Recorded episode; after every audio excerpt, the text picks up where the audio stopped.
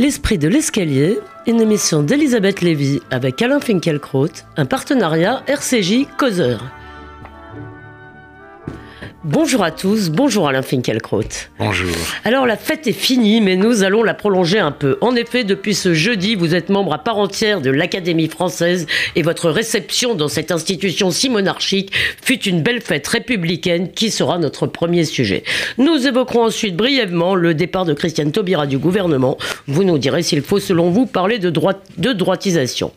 Il y avait du monde et du beau monde. Commençons par votre intronisation au fauteuil 21 de l'Académie française ce jeudi en présence du Premier ministre Manuel Valls, du Premier ministre pardon, Manuel Valls et des plus éminents représentants de la République des lettres. Pardon de froisser votre modestie, mais je ne me rappelle pas que la, réception d'un académicien ait suscité un tel intérêt. Et peut-être consentirez-vous à la Finkelkraut à voir dans cet intérêt, que dis-je, dans cet engouement, la preuve que vous occupez une place très particulière dans notre conscience collective, et pas seulement par la détestation que vous suscitez chez les petits esprits. Alors je vous cite, un nom cacophonique, un nom dissuasif, un nom invendable, un nom tout hérissé de consonnes rébarbatives, osons le dire, un nom à coucher dehors et reçu aujourd'hui sous la coupole de l'institution fondée il y aura bientôt quatre siècles par le cardinal de Richelieu. S'appeler Finkelkraut et être accueilli parmi vous au son du tambour, c'est à n'y pas croire.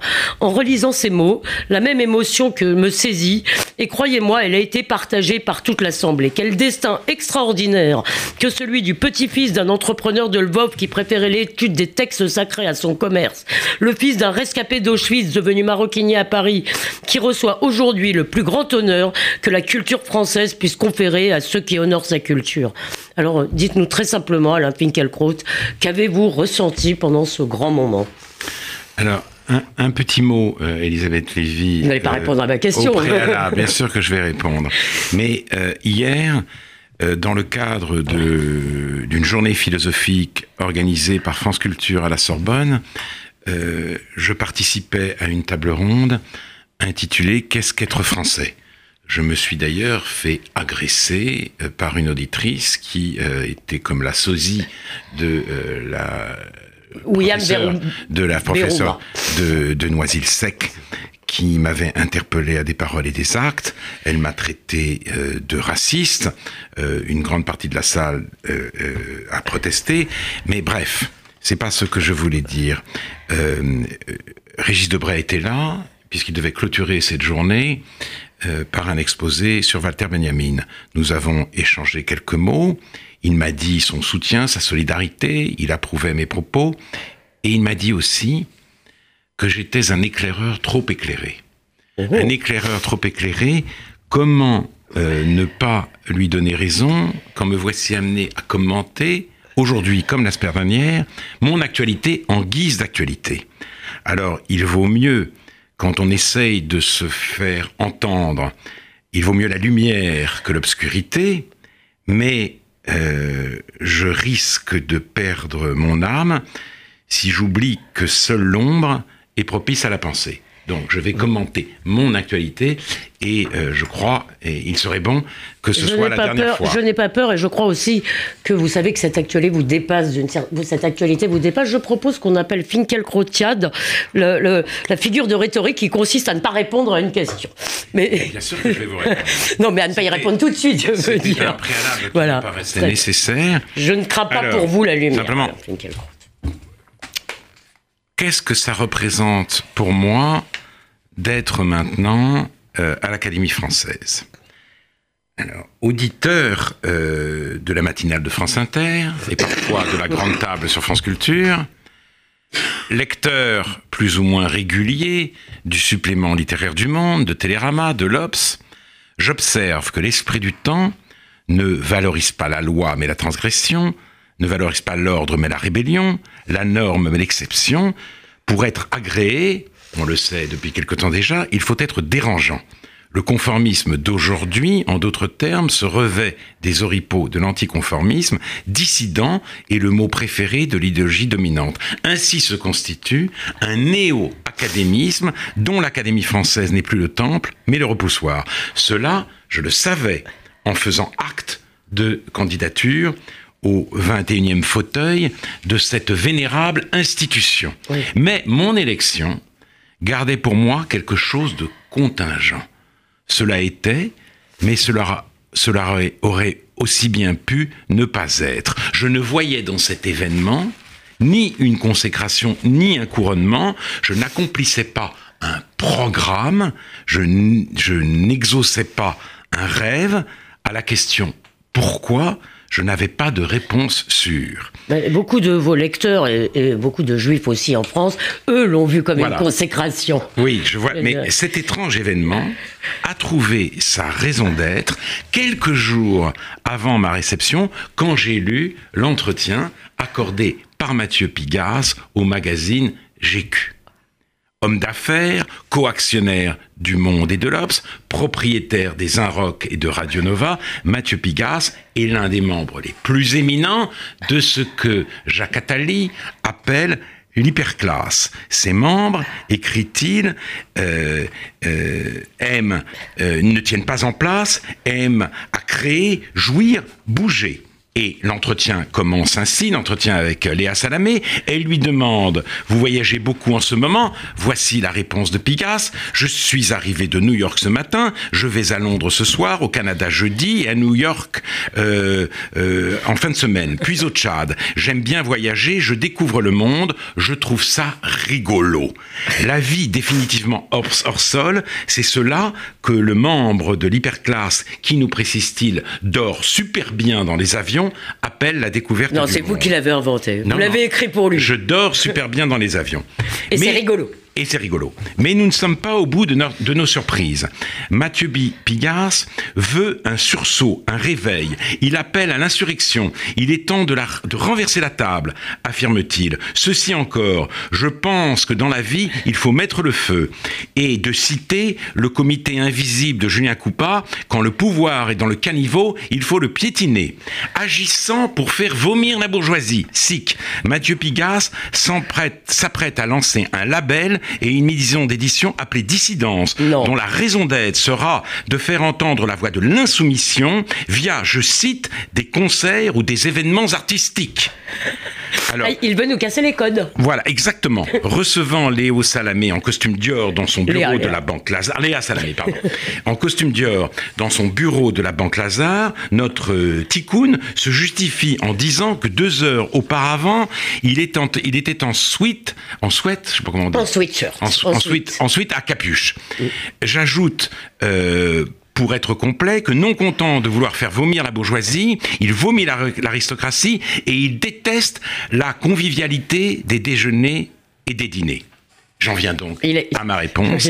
Cet entretien terrifiant m'a définitivement éclairé. Autrefois, peut-être, l'Académie française était l'institution de la bourgeoisie triomphante face à la nouvelle élite arrogante et barbare, et elle incarne, avec ses usages surannés et sa défense de la langue, la résistance de la Alors peut-être quand même, je vous pose alors tout de suite ma question qui était une question conclusive, mais puisque euh, vous parlez de ces usages surannés et, des, proches lui parlent de l'Académie française comme d'un gérontodrome et il se moque de, ces papilles à tremblote qui se déguisent en guignol vert avec un chapeau à plume à la con et une épée de panoplie de Zorro, le tout afin de savoir s'il y a un ou deux ânes à zigounette. Alors est-ce que vous comprenez que ces rituels d'un autre âge puissent aussi faire rire? Euh, je pense qu'ils font rire aujourd'hui. Ils ont toujours fait rire. L'Académie française est, depuis, je crois, sa naissance, un objet de moquerie. Mais euh, la dérision s'est amplifiée quand précisément l'académisme a changé de camp. Peut-être que des proches d'ailleurs n'avaient pas pris la mesure de ce changement qui à son époque n'était pas avéré. Et il n'y a pas de bicorne. Donc, euh, il dit qu'il y a un bicorne? Oui, ah oui. il n'y a, pas de bicorne et il y a une très belle épée. Voilà, et l'épée, et l'épée, bon. Mais, euh, mais en même temps, vous m'avez, euh, vous m'avez parlé de de la question du nom propre, en effet. Oui. Pas... Alors là, je, voudrais... De ce nom imprononçable. Je voudrais, de ce nom imprononçable. je voudrais m'arrêter une seconde. Vous voyez, c'est ça une fine quelle crotiade. C'est de revenir. je reviens à la question initiale. voilà. Alors. En effet, je cite au début de mon discours un, la préface que euh, Félicien Marceau a donnée au récit que lui a inspiré le tableau de Henri Rousseau, La carriole du père Junier.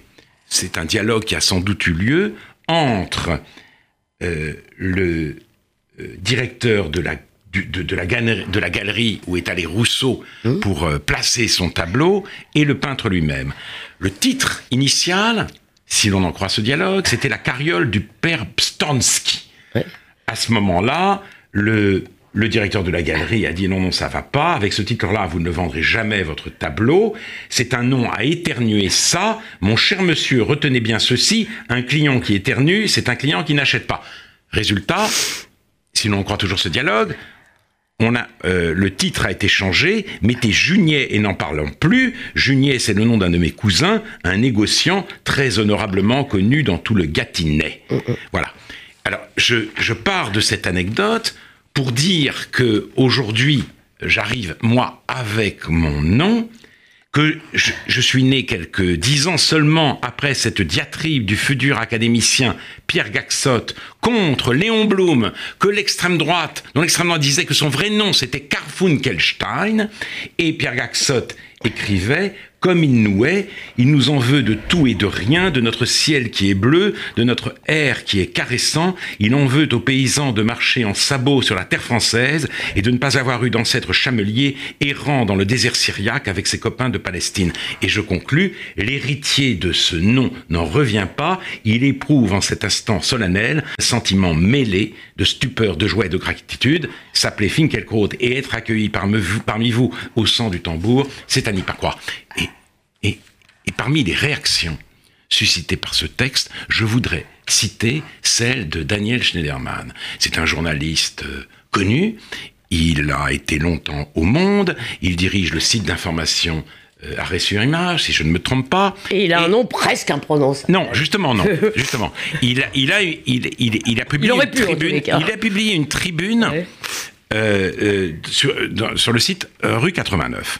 Alors, tribune extrêmement violente, mais il dit que le plus stupéfiant, le plus sidérant de mon discours, c'est précisément ce passage sur le nom accouché dehors. Parce que ce nom accouché dehors euh, euh, fait, fait de moi ferait de moi, sur qui se braquent tous les micros, un paria, un illégitime, alors que il y a longtemps que mon nom n'est plus à coucher dehors, et qui couche dehors aujourd'hui? Pas vous ni moi, les sans-noms de la jungle de Calais, les petits highlands des plages de, Lesbos. Et dis-moi qui a un nom à coucher dehors, voilà, qui aurait pu avoir un nom à coucher voilà comment je vois. Mais justement, il n'a rien compris, parce que ça commence par Stansky, qui n'est pas un nom juif. Donc Schneiderman est un nom harmonieux, comme Lévinas ou comme Marienstrasse. Moi, mon nom il est à la fois juif et accouché dehors, ce qui n'est déjà pas la même chose. En outre, il n'a pas vu que je me situais dans le temps long de l'Académie française. Simplement, pour Daniel Scherderman, les Juifs sont définitivement passés dans le camp des nantis, dans euh, le camp des dominants, et ils deviennent des salauds s'ils refusent de voir que la, la réalité des démunis, des laissés pour compte, des nouveaux Juifs. Et peu importe que euh, euh, euh, certains de ces nouveaux juifs aient emporté l'antisémitisme et amené l'antisémitisme dans leur bagage, Daniel Schneiderman reste imperturbable et c'est le même Daniel Schneiderman qui, après l'arrestation de la petite Leonarda et de ses parents, ah ces, ces, Kosovars qui ont fini par être expulsés de France, avait dit qu'elle avait été, cette lycéenne, interpellée dans le parking du lycée Lucio Braque, cette prodigieuse coïncidence évite de devoir souligner les indicibles parallèles, si vous voulez. Et je, dis ça parce que c'est vrai, j'ai été blessé, atterré par euh, ce texte, et surtout c'est un spectacle terrifiant que celui d'un homme à la fois aveuglé et abéti par la haine. Et, et, et, et, euh, si vous voulez, on ne choisit pas ses ennemis on ne choisit pas ses contemporains. Mais être le contemporain de Daniel Schneiderman, c'est pas de bol. Bon, pardonnez-moi, vous avez sans doute raison, mais en même temps, permettez-moi de vous gronder et de vous dire que peut-être euh, Daniel Schneiderman ne mérite même pas que euh, vous lui répondiez. Et moi, je conserve surtout cette magnifique émotion qui a saisi l'intégralité de l'Assemblée euh, pendant ce discours et les longues minutes d'applaudissements qui, qui l'ont suivi, plutôt que Daniel Schneiderman mais euh, Schneiderman nous permet néanmoins de faire une transition. Et c'est une, c'est une haine dont je veux bien croire, si vous voulez, qu'elle est minoritaire. Elle ne me gâche pas le plaisir qui a été le mien, la reconnaissance que j'éprouve à l'égard de tous ceux qui euh, ont, ont, ont, aimé ce discours, mais euh, vivre avec cette haine qui s'étale malgré tout sur la toile, c'est une expérience euh, assez douloureuse. Euh, je, j'en, suis euh, certes, j'en suis bien sûr, et j'aimerais aussi quand même vous faire savoir que sur la toile, vous avez aussi des chevaux légers qui se battent pour vous et qui ferraillent pour vous dès que vous êtes attaqué, et surtout que d'après mon collègue et ami Marc Cohen, aujourd'hui c'est à gauche que beaucoup, beaucoup, beaucoup de gens prennent votre défense. ne vous inquiétez pas, je crois que nous sacrifierons Christiane Taubira pour cette émission, et Daniel Schneiderman nous fournit néanmoins une transition parce que euh, euh, finalement son parallèle, euh, c'est ce que vous appelez, si vous voulez, c'est la mémoire devenue folle, dont vous nous avez souvent entretenu ici. Et alors, il vous a échu la difficile mission pour, pour cette réception de prononcer l'éloge de votre prédécesseur Félicia Marceau, qui a eu le droit, l'avez-vous dit dans votre discours, à cette épitaphe sur Mediapart, un ancien collaborateur devenu académicien. Alors, je vous cite, un défenseur exalté de l'identité nationale, oublieux de ses origines vagabondes et à faire l'éloge d'un collabo, je ferme les guillemets, évidemment, on vous attendait au tournant. Et dans le fond, c'est à une presque réhabilitation que vous êtes livré, pas totalement. Alors, est-ce que le cas Marceau est l'un des symptômes de la maladie de la mémoire folle? Puisque dans le fond, vous l'avez rappelé, on ne lui reproche pas grand-chose, cinq textes, et euh, qui ne sont pas euh, comme, euh, comme comment s'appelle-t-il Celui qui a été tué à la Libération? Celui qui était Brasillac. comme Brasillac, qui ne sont pas la dénonciation de X, Y ou Z. Donc, Alors, si vous voulez, on appelle mémoire aujourd'hui l'oubli de tout ce qui n'est pas crime. Félicien Marceau est un auteur prolifique euh, et notre temps, ou l'esprit du temps, ne retient rien de son œuvre et ne sait qu'une chose, il a été collabo. Et quand je dis ne sait, je fais trop de crédit à cette mémoire. Elle est à la fois vigilante, rétrospectivement vigilante et extrêmement paresseuse. Parce qu'en fait, personne ne sait rien. C'est la rumeur du crime qui, en l'occurrence, tient lieu de mémoire. Bien, donc moi, j'ai évidemment... Euh, je ne voulais absolument pas me dérober à l'obstacle.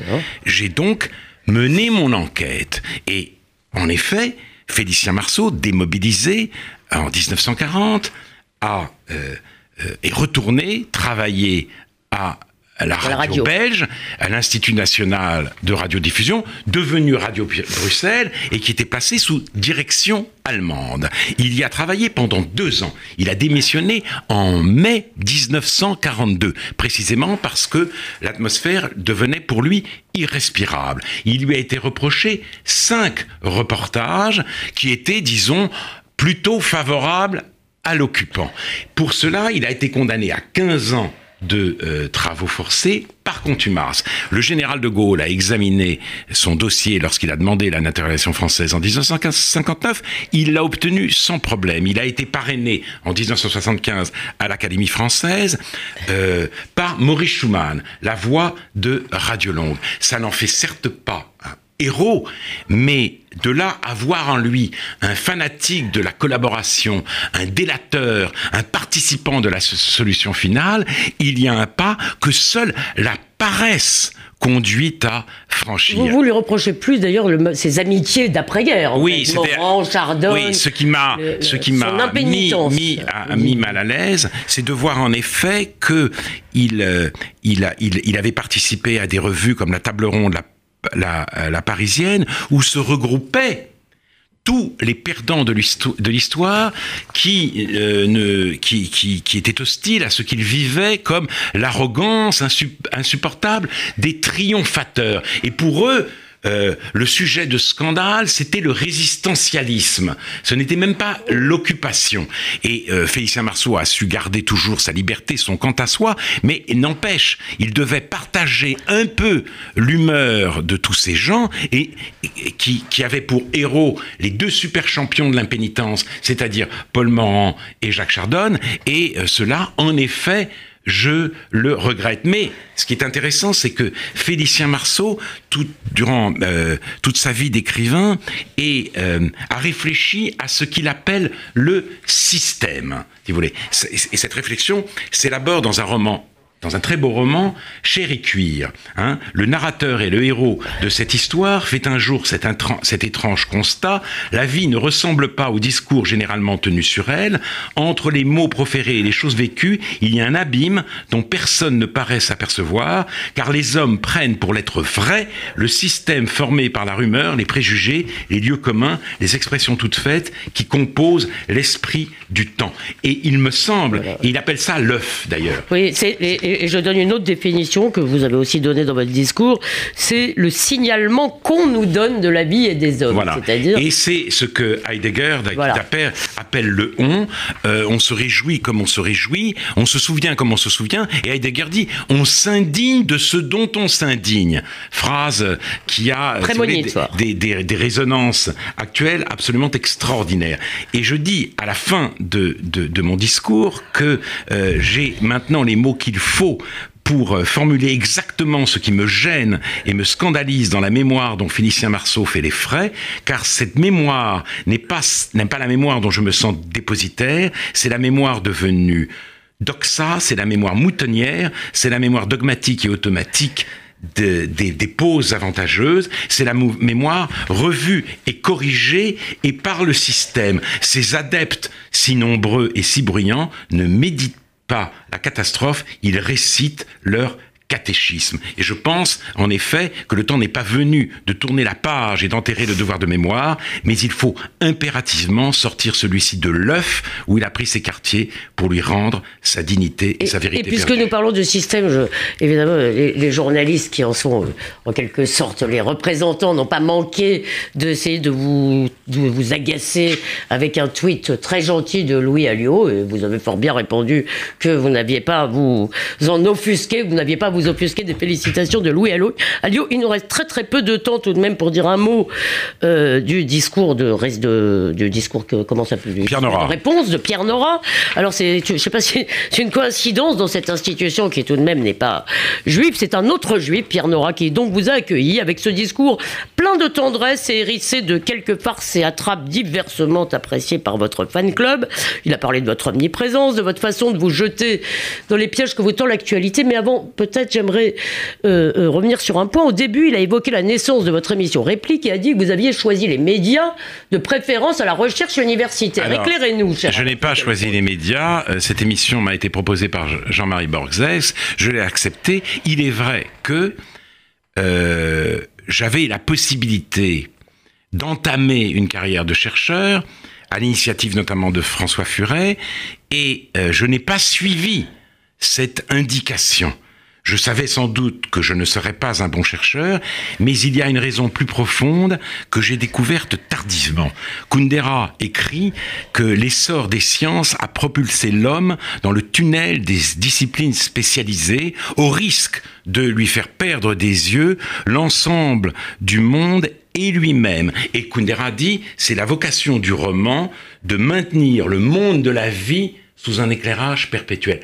Je crois aussi que l'essai peut jouer ce rôle. Et euh, je pratique l'essai comme une forme de euh, résistance à la fragmentation du sens. Voilà, disons. Oui, c'est pour, c'est ainsi que. C'est la raison pour laquelle vos essais se lisent comme des romans. Si, bah écoutez, c'est très gentil de me, de me le dire, mais c'est ça le choix que euh, j'ai fait. Quant à réplique, c'est autre chose, mais je ne dirais pas non plus de réplique qu'elle est une émission médiatique au sens que ce mot a pris aujourd'hui. Non, non, je pense que quand il vous... D'ailleurs, d'ailleurs, je crois pas que c'est ça qu'il voulait dire, mais je vais vous poser la question finalement qu'il vous a posée. Est-ce votre inconscient victimaire qui vous pousse par fierté, par défi, par indépendance d'esprit à vous jeter dans tant de cas désespérés à la fin de Non, je n'ai pas d'inconscient victimaire, je ne cherche pas la provocation, je cherche l'élucidation. Simplement, euh, en effet, euh, si vous voulez... Euh, j'aime cette phrase d'un poète qui dont j'oublie le prénom qui s'appelle Delvaille. Delvaille, il dit je n'ai jamais hué personne. Et quand des hommes, quand des personnes sont au contraire huées, conspuées, lynchées, il m'arrive en effet euh, de souhaiter me porter à leur secours. Et vous l'êtes plus souvent qu'à votre tour. Alors, cher Alain Finkielkraut, donc nous oublions Christiane Taubira pour cette semaine. Le temps passe bien trop vite avec vous. Heureusement, les auditeurs peuvent prolonger ce moment en lisant votre discours et celui de Pierre Nora sur causeur.fr. Dès la semaine prochaine, nous retrouverons également l'esprit de l'escalier dans le mensuel Causeur. Merci en tout cas de faire si bien honneur à votre nom à coucher dehors et à notre pays, Alain Finkielkraut. Bonne semaine à vous, monsieur l'académicien, et bonne semaine à vous tous, chers auditeurs.